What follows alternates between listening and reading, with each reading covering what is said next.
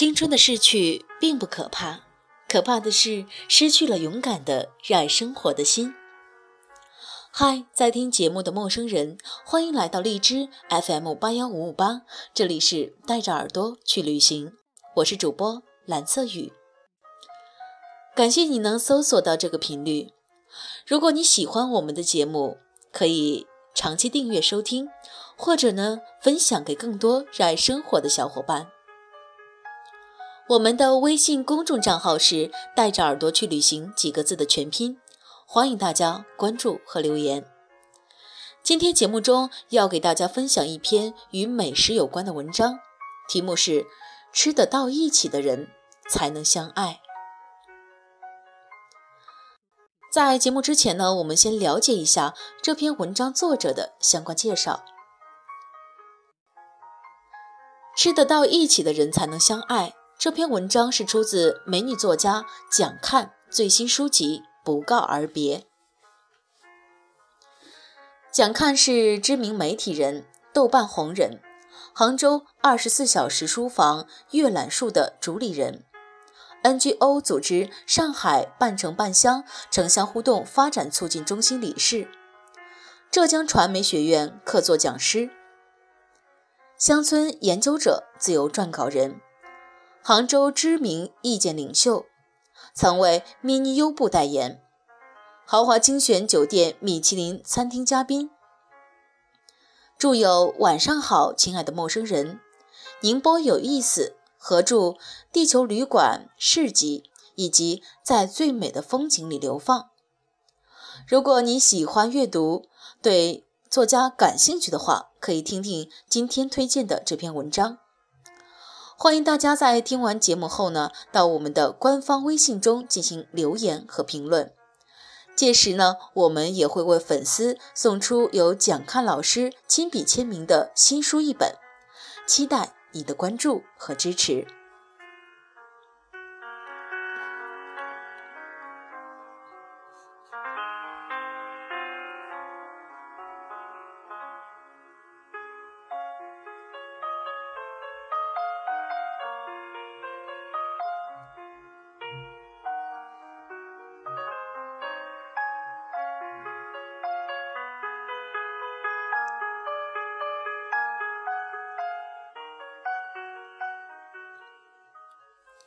任何旅程都有一个凝固的时间点，会在某个时间进入我的意识，指使着我离去或者归来。相见和告别总有时，这样看过了也好。很多东西带不走，很多东西其实与我们无关。飞到胡志明市，再一路北上。那晚坐软卧大巴从岘港出发，到惠安的时候还是凌晨。拐了几个弯，就是传说中的菜市场了。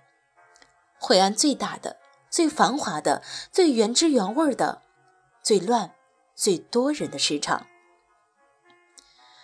清晨的惠安有着谜一般的静谧，在叫卖声还没有此起彼伏前，享受一碗当地米粉。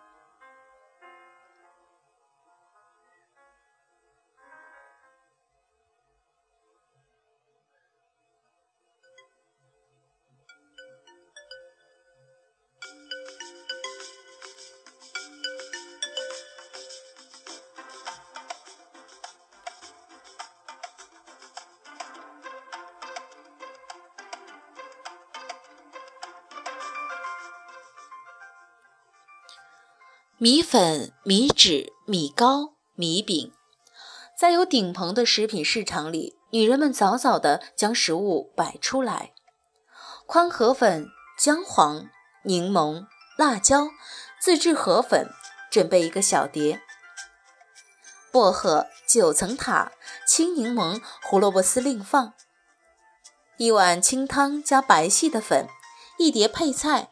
最后是单独装盘的生牛肉。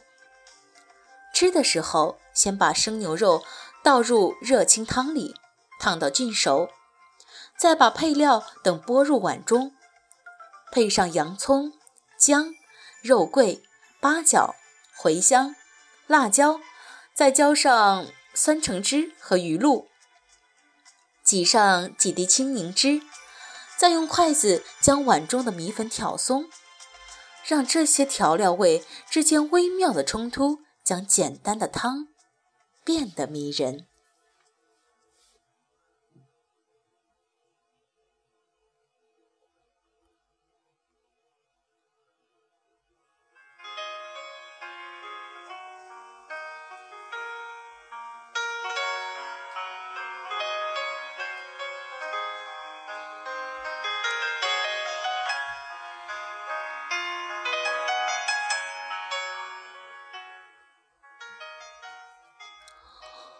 呼啦呼啦，米粉带汤，风卷残云，一碗落肚。眼见明晃晃的太阳越来越刺眼，预定的酒店还不知道在哪个方位，却构不成焦虑。原来治愈是这个意思。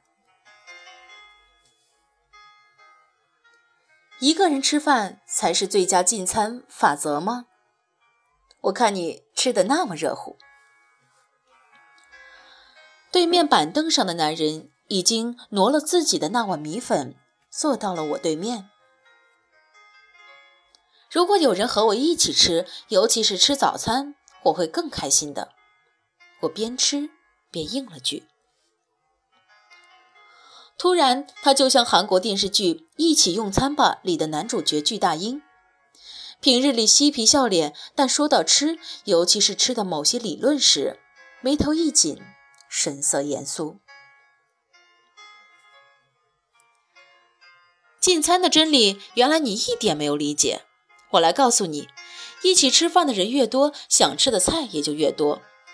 意见不能统一是常有的事，但如果自己一个人吃的话，可以很快的决定想吃的菜。更何况，如果和其他人一起吃的话，因为用餐速度和礼节等，需要看别人的脸色。想吃的部位吃不到，还要小心翼翼，故作斯文。我猛然意识到他在笑话我。就在刚才，我旁若无人的自编自导了一部有声用餐短剧，毫不淑女，有失形象。他虽然是个陌生人，但我还是没法做到安之若素。但如果自己吃的话，就不用看别人的脸色，可以舒舒服服的吃我自己的饭。男人结束理论指导，连汤带粉吃了起来，吃完后还很满足的啊了一声，从胸腔经由脖颈，再从嘴巴呼出，擦了把汗，那全身通透的舒爽劲儿，用我们南方人的话形容。应该就是示意。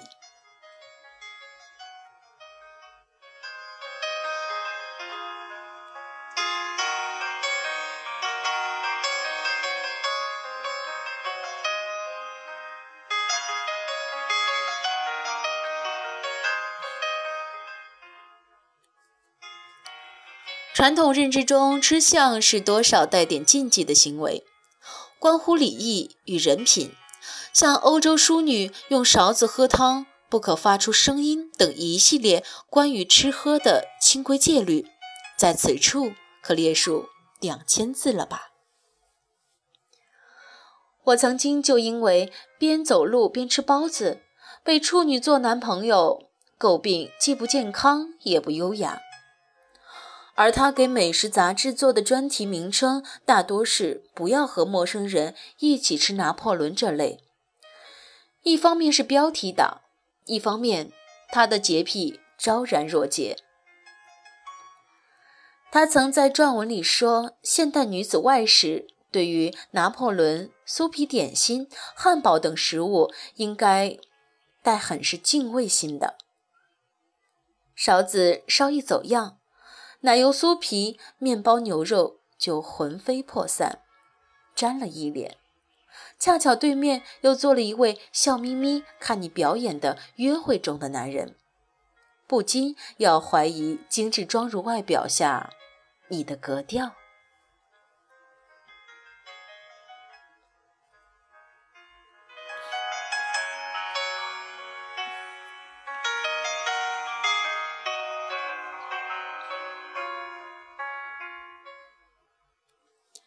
他心目中的优雅女伴。是脖颈上系着小丝巾，用手中刀叉灵巧地将一片生菜叶子折成几折，优雅地送入口中。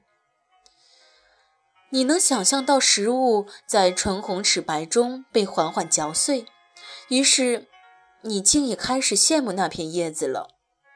美食、美人的确相得益彰，但我注定不是那个美人，在吃这一点上没法和他达成共识，也因此越走越远了。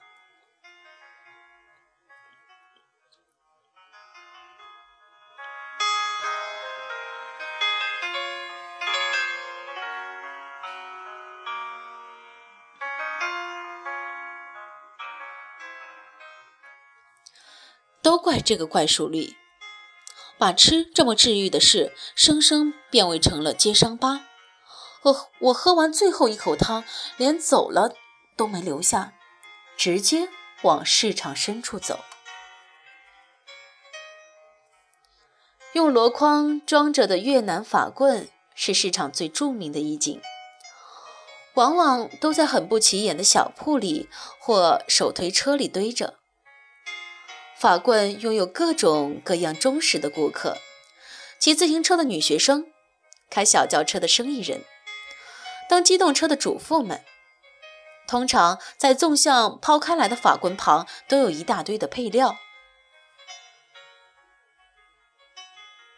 比如鸡肉、熏猪肉、火腿肠、蛋丝、香菜、葱丝、香草、酸萝卜丝。小辣椒、黄瓜条等等，刚烤制出来的法棍咸咸的，麦香十足，外硬内软，非常有韧劲儿，啃得牙酸。我狠狠地张一口咬下，像是用来报复那些所谓的淑女吃相。一扭头，路边咖啡店里一金黄头发的女子，就像故意派来。让和我做鲜明对比似的。他用食指和拇指拧下法棍的一块儿，刚一撕开，碎末子就不断往下掉，掉在早铺好在腿上的餐巾上。小块面包再沾些咖啡，细嚼慢咽。越南人会吃，也懂吃，甚至大张旗鼓地开设各种名目繁多的。Cooking class，把客人带来市场本地化一下，以吃来安抚那些游荡在异乡的灵魂。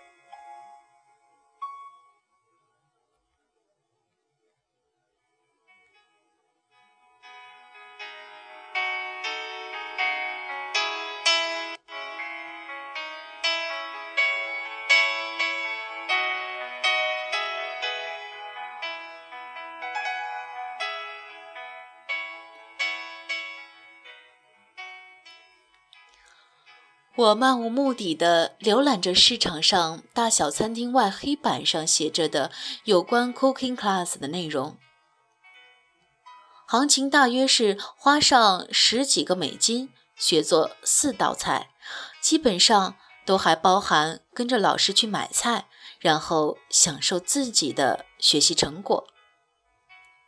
我随便挑了一家报名，非要说来由。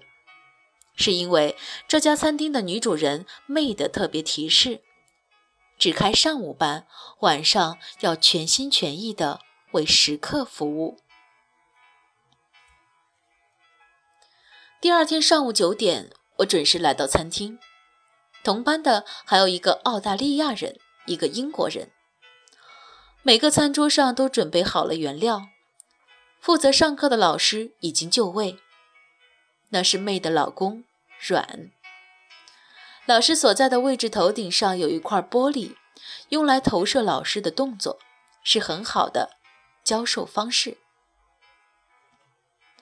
当他抬起头来和大伙打招呼，我竟看到了那张有着瞬间晴转阴特异功能的脸，狭路相逢。我有点后悔，昨天清晨连句最基本的道别都没有，很不礼貌。我不确定阮是否认出了我。总之，在那些食材面前，他就是一个天生的料理家，兴奋而活跃。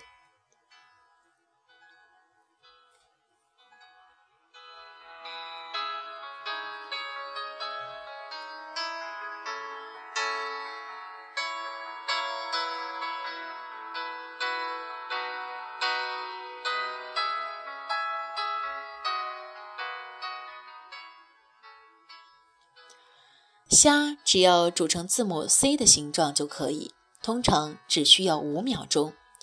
要是煮成了 O，就说明过了。炒菜时不要先热锅，而是冷锅下蒜瓣和油，而后再开火，目的是让蒜味儿随着油的升温，最终进入到食物里，而不是被滚烫的油立即炸开。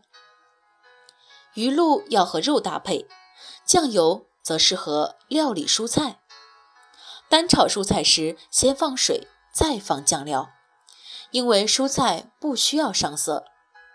做肉的时候相反。阮倒腾着这些食材，一遍遍强调 “not in the book”，就像中国老师那般苦口婆心。这与昨天上午和我谈论一个人吃饭法则时的语重心长。如出一辙。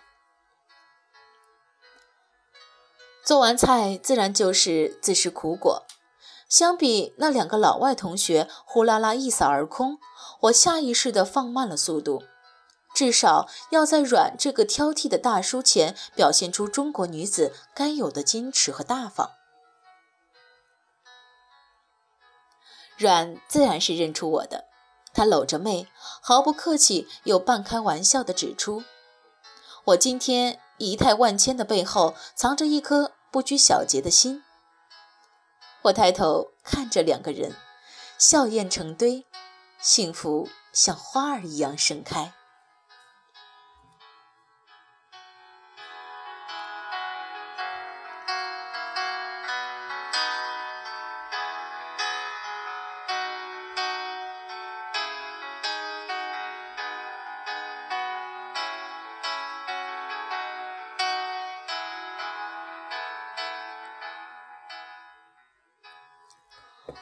觉得他很可爱啊，米粉就该吃的有声有色。妹帮我开脱，她说在日本就是安安静静吃拉面，反而会被认为不好吃呢。我懂，其实我都懂。阮从来没有嘲笑过我，他只是在说吃的哲学，就像他用吃来建立起和妹的爱情。周六坐车穿越了大半个惠安古城来为我煮饭，非常非常开心。我想象着他骑摩托车穿行在烈日下，在市场上比较不一样的橙子时，心里已经开始在做的盘算：是做菜呢，还是熬酱？我不舒服或者情绪不高的时候，就来素神锦。我觉得好幸福。媚眼中的软。就是这样一个情圣，以吃为名。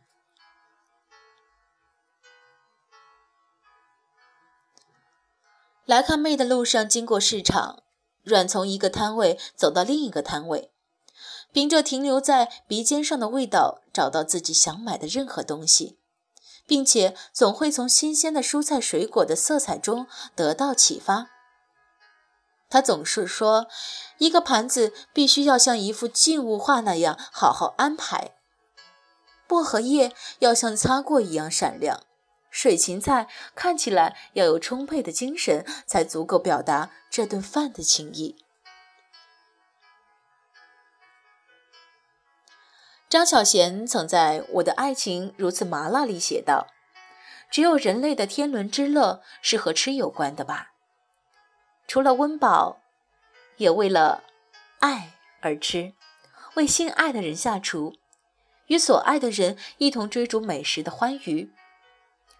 会为了感官的快乐而吃，也为了重温往事而吃。会为了跟朋友相聚和离别而吃。”也会因为悲伤和寻找慰藉而吃。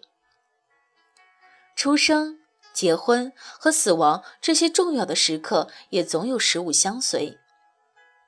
的确，缘分是永不流逝的享食。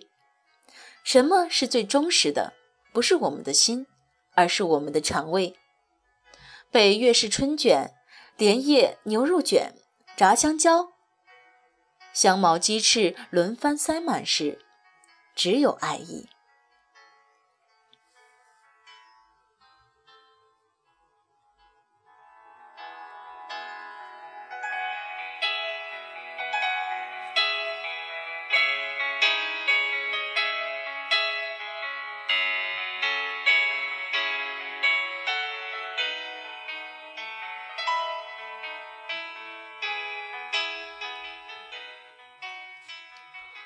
反过来呢？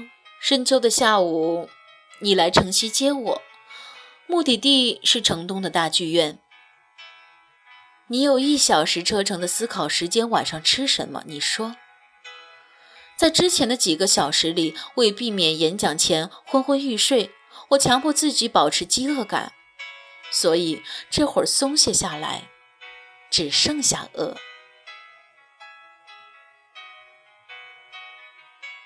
想吃牛肉汤河粉，加醋加胡椒加香菜。一赶往日不吃晚饭的宁爸，我脱口而出：“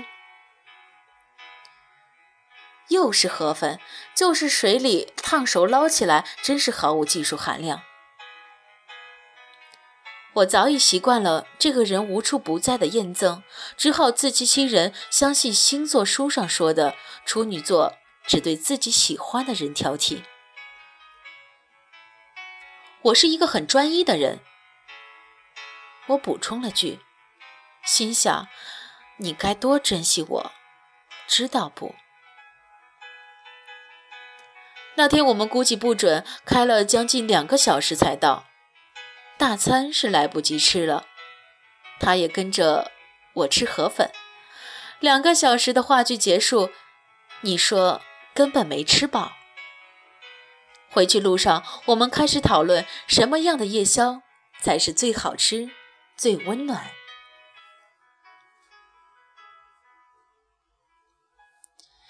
你说是街边的串串有烟火气，我说这个不健康，而且没有家的感觉。因为在我眼里，最好的夜宵早就有了答案。已经睡下的妻子起身给丈夫用奶锅煮一碗热腾腾的长河粉，煎蛋一个，嫩牛肉两片，趁热吃。丈夫脱下西装坐下吃面，妻子坐在他对面，不语，微笑。那场景娴静的让我不敢多想。但你似乎并没有被我感动到。依旧在提议哪家的串串好吃，好像在完成一篇美食盘点的约稿。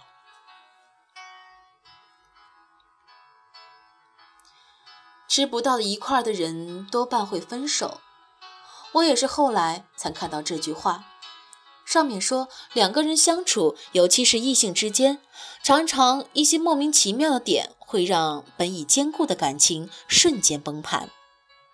你可能会因为他当街嗑瓜子而和他提出分手，也可能因为他忽然发现我嗜好猪大肠而老眼纷飞。可是真正合拍的人相处久了，不仅会长成夫妻相，连吃相都大抵相同，挑剔也相同，喜好也会相同。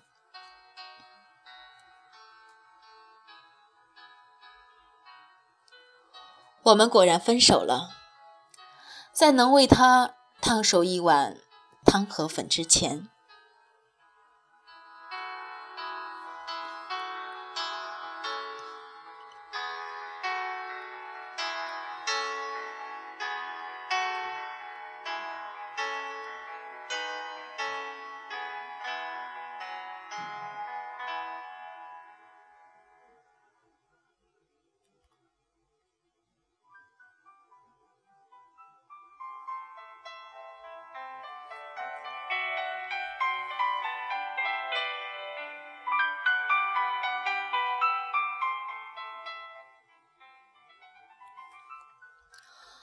Cooking class 结束了上午课，妹和软开始为晚餐做准备。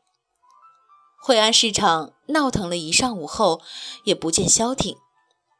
有的食物适合开心时候吃，有的食物适合伤心时候吃，有的食物适合在半夜吃，有的食物适合在雨天吃。有的食物适合一个人吃，有的食物一定要两个人一起吃。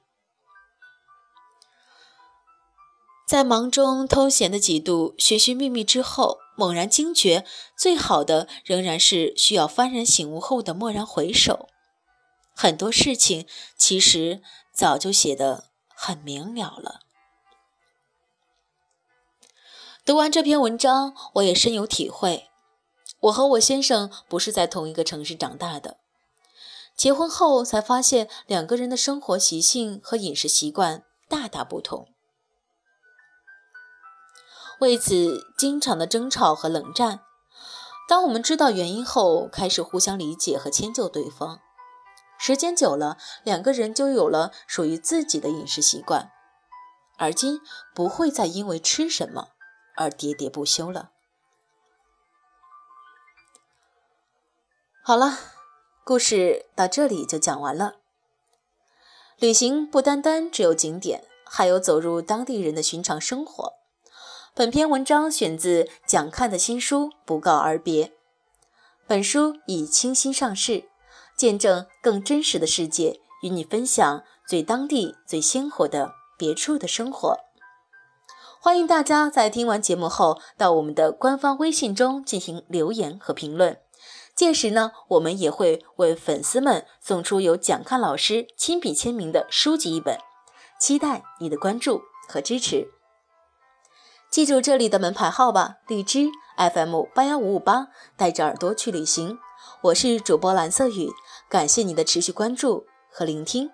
本期节目就是这样，朋友们再见。